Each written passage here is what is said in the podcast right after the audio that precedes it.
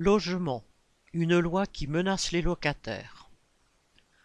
Un projet de loi présenté par le groupe Renaissance, la majorité présidentielle de Macron, signé par près de 180 députés, a toutes les chances d'être adopté le 28 novembre.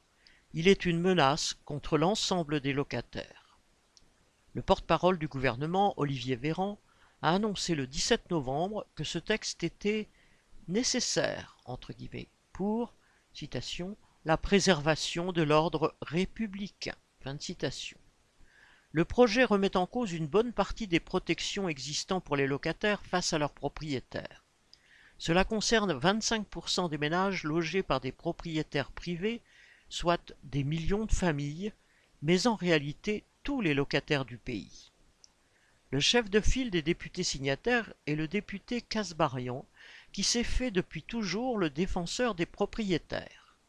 Affirmant la volonté de faciliter l'expulsion des squatteurs contre lesquels elle prévoit toute une série de mesures, cette proposition de loi vise ensuite tous les locataires qui se trouveraient en difficulté financière pour le paiement de leur loyer. Or, les impayés de loyer ont triplé en France dans la dernière période, passant en moyenne de 1% à 3% des ménages du parc privé.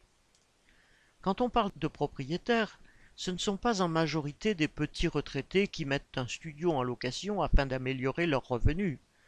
La majorité possède plusieurs biens immobiliers. Et comme il y a plus de 3 millions de logements inoccupés en France, la notion de domicile serait élargie aux logements que les propriétaires laisseraient vides. Un délit d'occupation illicite de logement serait institué avec des peines de prison potentielles pour les locataires ayant été condamnés à quitter leur logement et qui s'y maintiendraient. Mais la menace sans doute la plus grave porte sur l'ensemble des locataires qui se trouveraient en retard de paiement de loyer. Dorénavant, le propriétaire pourrait agir contre son locataire sans qu'un juge puisse s'en mêler, ce qui était le cas jusqu'ici. En cas de loyer impayé, même dû à des difficultés financières provisoires, le propriétaire pourrait résilier immédiatement le bail de location avec un simple commandement à payer. Il pourrait ainsi prononcer sur le champ l'expulsion des familles concernées. Les locataires en difficulté, même très passagères, seraient considérés comme des occupants illicites du logement.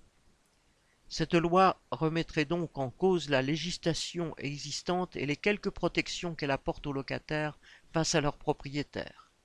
Bien souvent, les juges, avant de prononcer l'expulsion et de considérer le bail de location comme rompu, accordaient des délais, des aménagements de paiement parfois importants.